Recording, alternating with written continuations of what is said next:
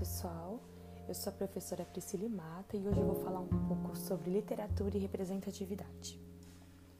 Bom, vou falar um pouquinho do movimento slam, que é um gênero de poesia falada que surgiu nos Estados Unidos e ela vem cada vez mais se popularizando no Brasil. Os poemas eles tratam especialmente de questões sociais e raciais das periferias do país. É, eu vou falar um pouquinho de um concurso que aconteceu na Vila Guilhermina, em São Paulo, que teve como vencedora a autora de pseudônimo Kimani, com o poema Não Tiram Parda da Minha Identidade. Ela acabou ficando em primeiro lugar. É, o poema ela contém mensagens de militância feminina, negra e periférica, e ela reflete a, a realidade da própria autora e da comunidade dela também. Fala sobre a negação da identidade negra como uma forma de autoproteção e denuncia também a desumanização do povo preto e através da arte que ela dá voz a esses povos marginalizados pela sociedade.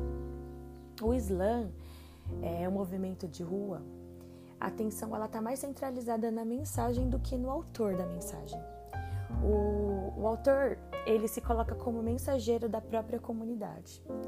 No caso, a Kimani, é, a autora Kimani, é, nome Kimani significa bela e doce em africano, ela reforça essa intenção, porque ela não atribui a mensagem a um nome de autor, mas a representação de valores e princípios de um grupo social. Então, Kimani não é somente autora do poema falado, mas qualquer pessoa que se sinta representado pela sua mensagem.